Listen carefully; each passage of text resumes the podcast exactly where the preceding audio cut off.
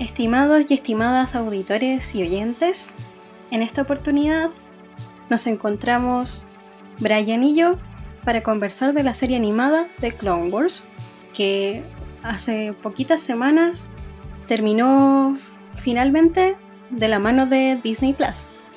Eh, le cedo la palabra al Brian para que nos diga los principales lineamientos de la serie y sus principales datos específicos. Bueno, muchas gracias Bianca por la introducción. Así como nos menciona, ¿cierto? Eh, en este número del podcast vamos a hablar de una de las series más queridas por el fandom de Star Wars. O sea, que, ni siquiera estamos hablando de, de, una serie de Star Wars solamente, ¿cierto? Sino estamos hablando de una de las series más queridas. Eh, esta serie se estrena en el 2008, ¿cierto? Y viene a cumplir este objetivo de ser como una especie de puente entre el episodio 2 y el episodio 3. Eh, obviamente todo esto se da después, de después del estreno del episodio 3, La venganza de los Sith. Por lo tanto, no es una serie que se saca, ¿cierto? Eh, durante la emisión de las precuelas en las salas de cine, sino después. La venganza de los Sith se estrenó, por ejemplo, en este caso, en 2005. Entonces, The Clone Wars viene a rellenar un poco estos espacios en blanco que habían quedado entre el episodio 2 y el 3 y, por los cuales George Lucas había sido sumamente criticado en su momento al acusarlo, ¿cierto?, de dejar muchos agujeros argumentales. Eh, sin embargo, eh, en este caso, la, serie de televisión de Clone Wars, eh, creada por George Lucas y guionizada junto a él por Dave Filoni, quien en los documentales que salieron ahora de cómo estaban haciendo el, making de, de The Mandalorian, eh, comentaba que a él le invitaron a ser parte de Clone Wars justo antes de que se estrenara La venganza de los Sith. Y obviamente podemos decir de que ha sido una decisión sumamente acertada. Y ahora vamos a conversar un poco por qué. Bueno, hay que tener en consideración que pasan varias cosas acá. Primero, eh, esta serie se em, emite por Cartoon Network. Hay que considerar que había una serie anterior que se llamaba Clone Wars, que era, si no me equivoco, una serie con capítulos cortos y en animación 2D, que también tuvo como esta misión, entre comillas, de, de llenar los huecos que, que existían entre los, episodios 2 y 3. Pero ¿qué pasa con esta serie que se estrena después que el 2008? Es que esta serie incluye eh, de una manera súper interesante personajes nuevos. Es una serie que incluye, por ejemplo, el personaje de Ahsoka Tano, que es un tema que uno diría que es una elección bastante buena. Creo que Filoni acertó en el en incluirla. Si no me equivoco, es George Lucas quien la crea, pero Filoni es quien se considera más que nada el papá de Ahsoka Tano, por así decirlo. Eh, al ser este personaje que representa la Padawan de Anakin Skywalker, y quién y dentro de la, de la serie nos muestra como la faceta de maestro de Anakin que en las películas no se ve ya que él siempre queda en el rol de aprendiz frente a Obi-Wan Kenobi. Eh, sumado a esto está la inclusión de varios elementos dentro de la serie que son como la filosofía Jedi o la filosofía de los Sith. Así que quiero que Brian nos explique un poco cuáles son estas cosas novedosas que nos da Clone Wars eh, para entender un poco más el universo de Star Wars, que es algo que las precuelas o, las, o la trilogía original no explica del todo en su momento. Mencionar fundamentalmente que muchas veces se trata de menospreciar el rol de las precuelas eh, en comparación con la trilogía original de Star Wars y se dice que las precuelas tienen, bueno, los problemas que todos sabemos que tienen, ¿cierto?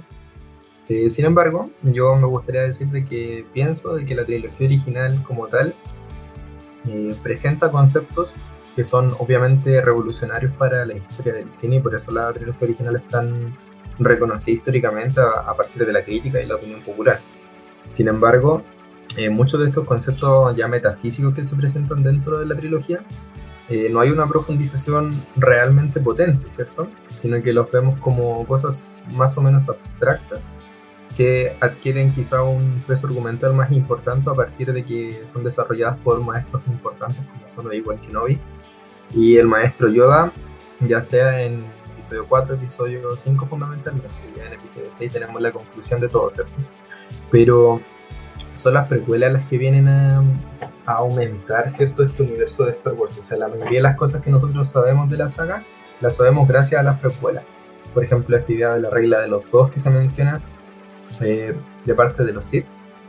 Eh, el tema del Consejo Jedi, las pruebas, los Padawan. Todas estas cosas vienen de las precuelas. Entonces el universo de Star Wars se expande ahí. Ahora bien, si bien todos estos conceptos nuevos que tiene la trilogía de precuelas se presenta dentro de dicha trilogía, eh, hay que tener en consideración de que va a ser dentro de la serie animada de Clone Wars a partir de sus siete temporadas que vamos a tener finalmente una profundización de los conceptos propiamente tal. Vamos a tener temporadas completas donde vamos a entender, por ejemplo, a partir de arcos como el que está en Mortis, respecto de, de la profecía del elegido. Vamos a tener en el, al final de la quinta temporada, quinta o sexta temporada, no estoy completamente seguro, un arco donde el maestro Yoda, por ejemplo, va a conocer a los, a los Wills, ¿cierto? Los guardianes Wills. Entonces, ahí, por ejemplo, vamos a entender bien qué significan estos conceptos metafísicos de la fuerza y vamos a, obviamente, inmiscuirnos mucho más en lo que tiene que ver con la relación entre la Orden Jedi y la República. Entonces, lo que trae de novedoso es Clone Wars no tiene que ver con quizá con presentar tanto concepto distinto al que se presenta en las películas, sino que tiene que ver con que las películas no se desarrollan realmente bien. Entonces Clone Wars nos pone todas estas cosas dentro de, eh, encima de la mesa, por así decirlo, y hace que cuando tú vayas a ver las películas nuevamente, te encuentres con un producto que está mucho, muchísimo mejor desarrollado. Y en este sentido también hay que entender de que a diferencia de muchos otros universos, como pasa por ejemplo con el universo cinematográfico de Marvel o con Harry Potter o con El Señor de los Anillos.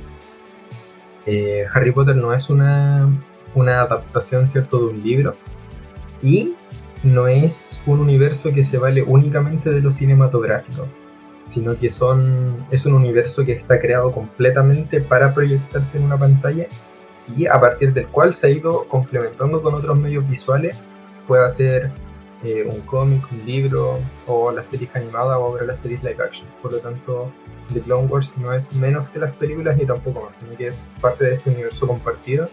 Y creo que tampoco ha ido demostrando que inclusive probablemente sea el producto más eh, con mayor calidad que ha presentado Star Wars en el último tiempo.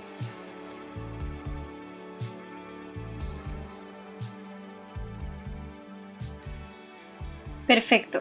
Considero que tienes toda la razón, creo que son elementos que van de la mano y que es justamente lo que dice, que va profundizando lo que presentan las películas más que ser algo, la novedad, por así decirlo. Em, otra cosa que a mí me gusta de la serie de Clone Wars es que creo que nos da todos los cimientos para entender el paso de Anakin al lado oscuro Creo que las películas lo explican de ciertas maneras, pero son un poco matizadas probablemente. Yo creo que la serie logra plasmarlo de una forma muy solemne, creo yo.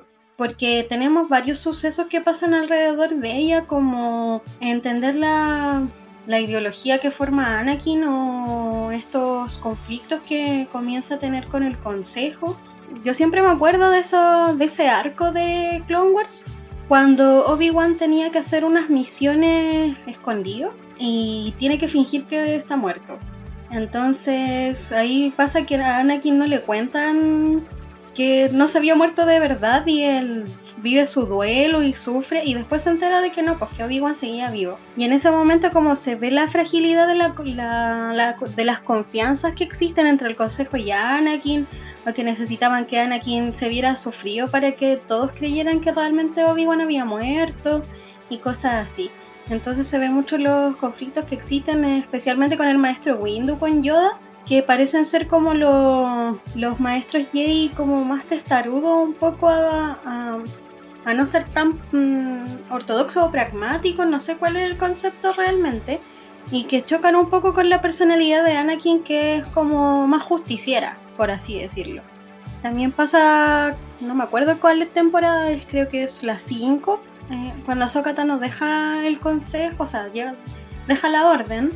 Entonces estas cosas igual van afectando la personalidad de Anakin. Capítulos siguientes se ven un poco el tema de de los celos que tenía con Padme, considerando que su relación tenía que mantenerse oculta y que eso eh, desarrollaba ciertas complicaciones también pues, para su como para su estabilidad emocional, por así decirlo. Eh, sí, pues por ejemplo, ese arco yo tampoco recuerdo bien, tampoco recuerdo bien en qué capítulo era o temporada, ¿cierto? Pero, pero sí, pues efectivamente en ese arco vamos a tener eh, probablemente el Anakin más devastado que vimos dentro de la serie de Clone Wars. Eh, yo diría que inclusive más de lo que pasa después con la ida de Ahsoka de la, de, la Orden Jedi, porque obviamente Ahsoka no se murió, pues, y, y Obi-Wan había sido prácticamente su hermano. Entonces, yo creo que ahí es cuando se termina un poco de resquebrajar esta confianza que tenía Anakin con el consejo, porque de cierta manera eh, se puede llegar a entender de que el consejo tuviera este plan, ¿cierto?, para despistar a estas casas recompensas que, que, habían mandado a matar a Kenobi, eh, con los que habían mandado a matar a Kenobi. Eh, sin embargo, como dice la Bianca, básicamente lo que están haciendo desde el Consejo es sacrificar la integridad emocional de Anakin para demostrar algo. Y obviamente eso Anakin no se lo toma para nada bien.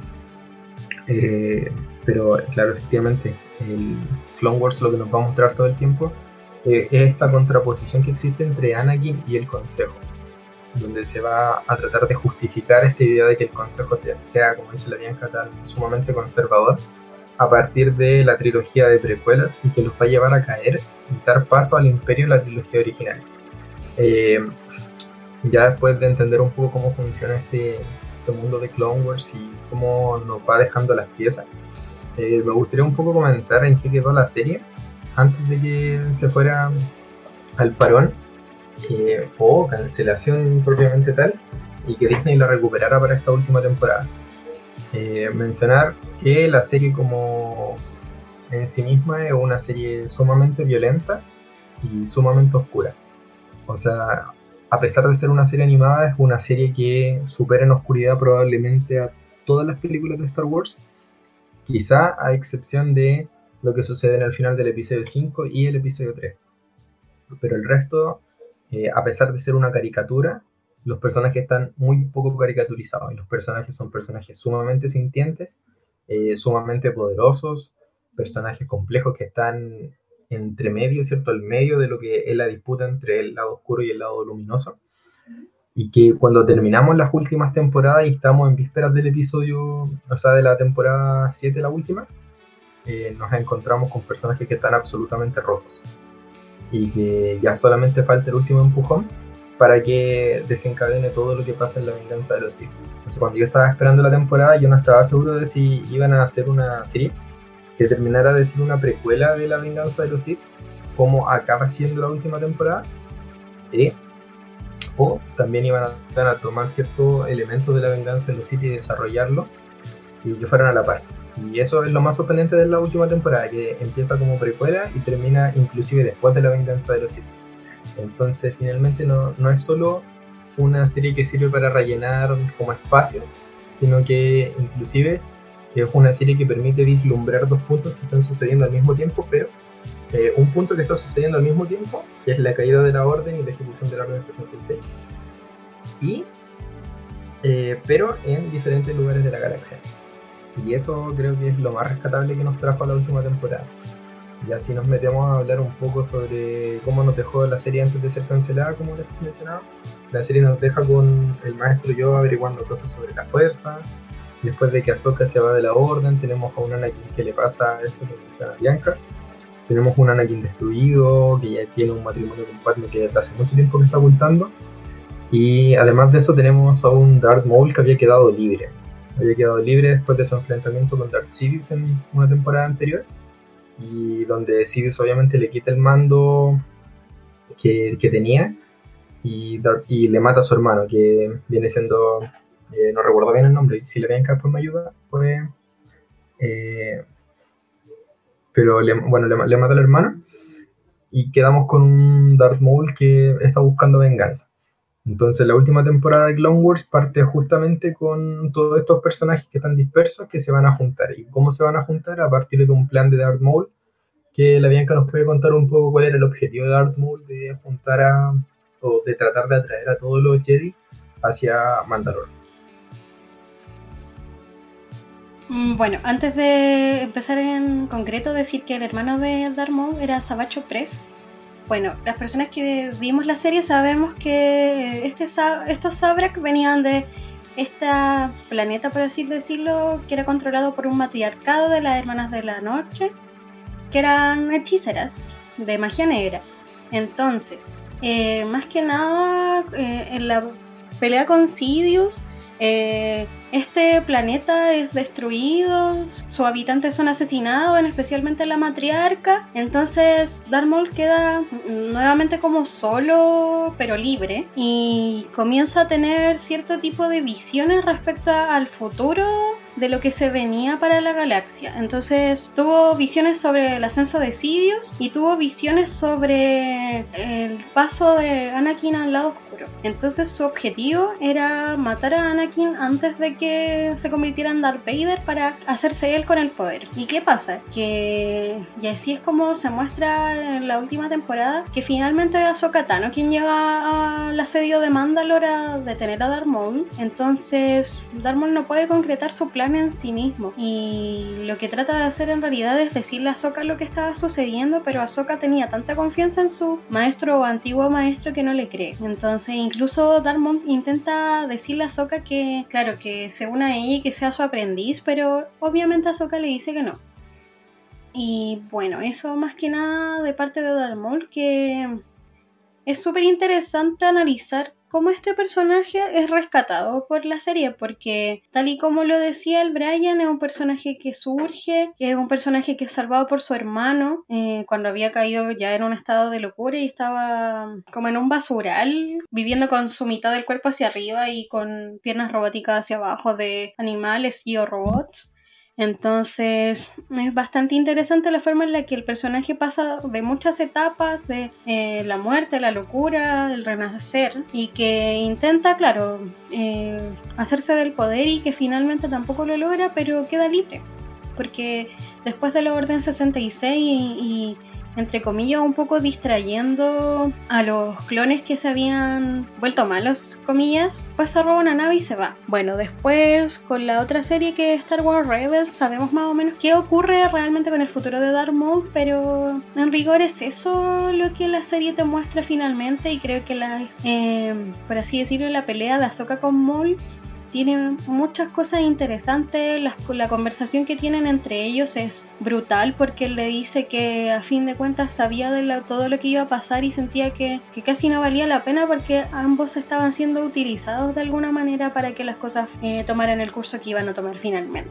Y bueno, después de mencionar eso y que hemos mencionado hartos elementos ya de los capítulos finales de la serie, quisiera darle la palabra al Brian para que nos diga cuáles son sus apreciaciones respecto a esta temporada final y específicamente al capítulo final de la serie, ya que es un suceso tremendo dentro de la historia de Star Wars, considerando que fue emitido inclusive el 4 de mayo, que es el Día Mundial de Star Wars. Entonces, Brian, te cedo la palabra para que nos cuentes cuáles son tus sentires a partir del final de la serie.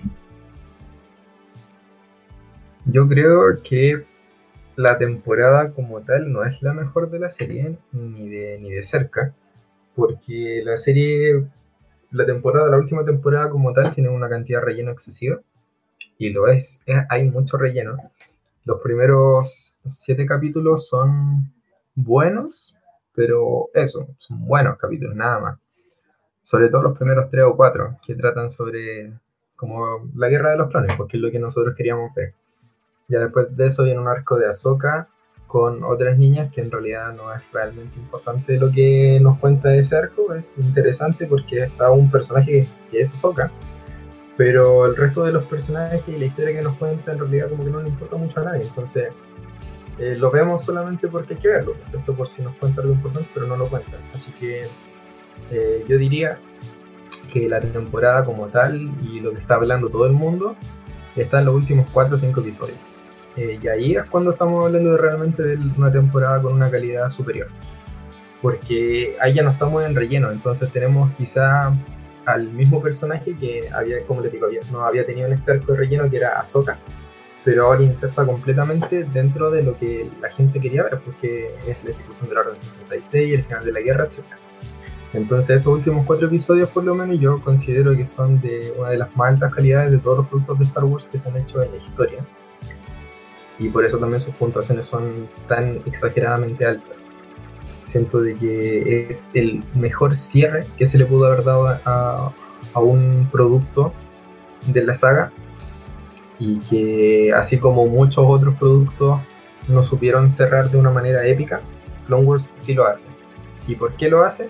Porque Clone Wars sabe a dónde tiene que llegar, sabe cómo va a cerrar y sabe cómo respetar todos los preceptos de la saga que los fans quieren ver. Nos dan finalmente la última parte de la relación de Anakin con Ahsoka, tenemos la última parte también de, cómo se da este proceso en que se da el retiro de los chip inhibidores dentro de los clones, algo que habíamos visto quizás en temporadas anteriores con el clon 5 que descubre cómo funcionan estos chips y que hasta, hasta esta temporada nosotros habíamos pensado que era un tema que había quedado como un poco en el olvido, pero que sabíamos que Rex, que es uno de los clones principales de la, de la serie, sabía de la existencia de estos chips, entonces en esta temporada se termina de cuadrar un poco eso. Entonces tenemos que el final de la serie nos cierra mucho, muchos siglos tenemos eh, el cierre de este ciclo de los chip inhibidores, con Rex salvándose y al salvarse salvar a Soka, lo que a mí parecer por lo menos se me hace de una narrativa bien compleja en lo que se hace dentro de la serie. Tenemos eh, la despedida de Ahsoka con Anakin, que no es una despedida propiamente tal dentro de las líneas que se le da a los personajes en la serie, pero es porque obviamente estamos casi llegando al final de la guerra y todos los personajes no consideran de que vayan a perder, por cierto, se considera como que están a punto de alcanzar una victoria. Entonces no puede ser que haya una despedida como tal de los personajes. Eh, inclusive tenemos que dentro de estos últimos cuatro episodios se nos presenta eh, una especie de reencuentro entre Ahsoka y Anakin, lo que hace, que la relación de ellos se sienta mucho más orgánica y que, como digo nuevamente, sí se da una especie de cierre entre ellos dos entonces, eso me gusta mucho, me gusta mucho cómo se cierra eso, me gusta cómo se cierra el arco de los chip inhibidores. Y también me gusta mucho cómo esta última temporada eh, viene a presentarnos cosas que siempre quisimos ver también dentro de, del universo Star Wars. Por ejemplo, nos muestra la maestría de Darth Maul con el, con el uso de la fuerza en esta escena del pasillo que emula Darth Vader, que emula a Darth Vader en Rogue One me parece sublime, me parece un, un, escenón completamente maravilloso. Lo que logran en esa escena, el miedo que produce, creo que el utilizar la banda sonora del episodio 3 en esta última temporada le suma muchísimo a la, saga, a la, serie. Eh, Duel of the Fates o Battle of Heroes, eh, cuando tú la escuchas en la serie son brutales y el, clima de tensión que se crea también completamente. Eh, por otra parte, siento de que se deja súper en claro porque ciertos Jedi terminan por sobrevivir a la Orden 66 y otros no. Entonces tenemos, por ejemplo, la participación de Mace Windu, que en un momento cuando está discutiendo con Ahsoka, le dice de que no le va a compartir esta información militar porque ella es una ciudadana y él solo comparte esa información con la gente del Consejo Jedi. Y eso ya nos está mostrando un poco de lo, ¿cierto? lo pesado, lo conservador que era el maestro Windu y que va a terminar significando su caída. Eh, al contrario, tenemos al maestro Yoda que cuando habla con Ahsoka Tano la trata como si fuera una Padawan todavía y la trata con mucho cariño. Y quizá por eso también se, se, da de que a pesar de que Yoda era un maestro bien conservador al principio de la serie y en las primeras películas de las precuelas, vamos a tener una persona mucho más preparada y mucho más abierta de mente hacia el final de, la misma y que por eso lo vamos a tener también eh, traspasando esta línea de la vida y la muerte y lo tenemos en la última trilogía de secuela. Entonces yo como en general nuevamente creo que la serie es, perfecta dentro de su estándar, que la temporada no es la mejor en términos generales, pero los últimos cuatro episodios de la serie son los mejores de la serie, en eso no tengo ninguna duda. Eh, ¿Qué opinas tú, Bianca? Eh, estoy súper de acuerdo con lo que dijiste. No quiero como agregar. O sea, no quiero repetir nada en verdad, pero creo que efectivamente los últimos cuatro capítulos de esta temporada son sumamente sublimes. Yo había escuchado que los primeros capítulos de la temporada, este arco como de los clones, que son como los primeros cuatro, no me acuerdo, eran capítulos que habían quedado hechos antes de este hiatus o cancelación que tuvo la serie el 2014. Entonces, no sé si solo eso, incluso los capítulos de Ahsoka. Creo que los de Ahsoka sí eran nuevos. En ese sentido, creo que los últimos cuatro capítulos son muy buenos. Creo que eso de, de que sea como un paralelo a lo que era el episodio 3 lo hace ser tan perfecto en su construcción que de verdad era, es emocionante, fue emocionante verlos. Creo que son capítulos que te, te calan mucho por dentro.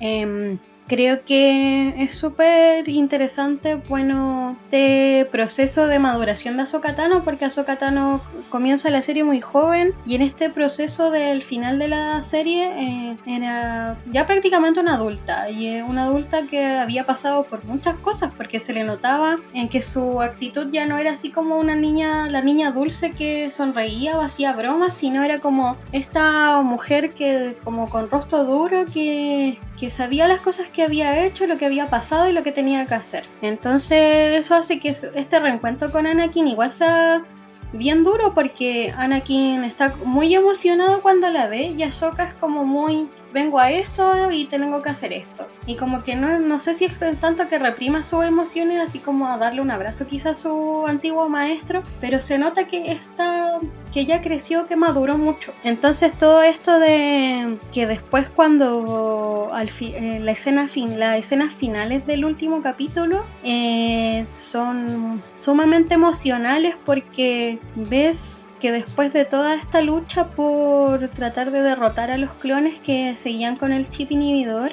que ella como que deja sus deja abandona sus sables de luz y se va con Rex. Y la, la, la cinemática o la escena final de, de ya Darth Vader post episodio 3 caminando por la nieve con los troopers y encontrándose con uno de los sables y mostrando su rostro de debajo del casco es fuertísima. Yo creo que muchas personas pensarán que el último capítulo de Clone Wars no es tan intenso como los tres anteriores porque no hay batallas épicas o cosas así, pero el capítulo se te pasa volando. Yo creo que yo sentí que fueron como cinco minutos cuando lo vi.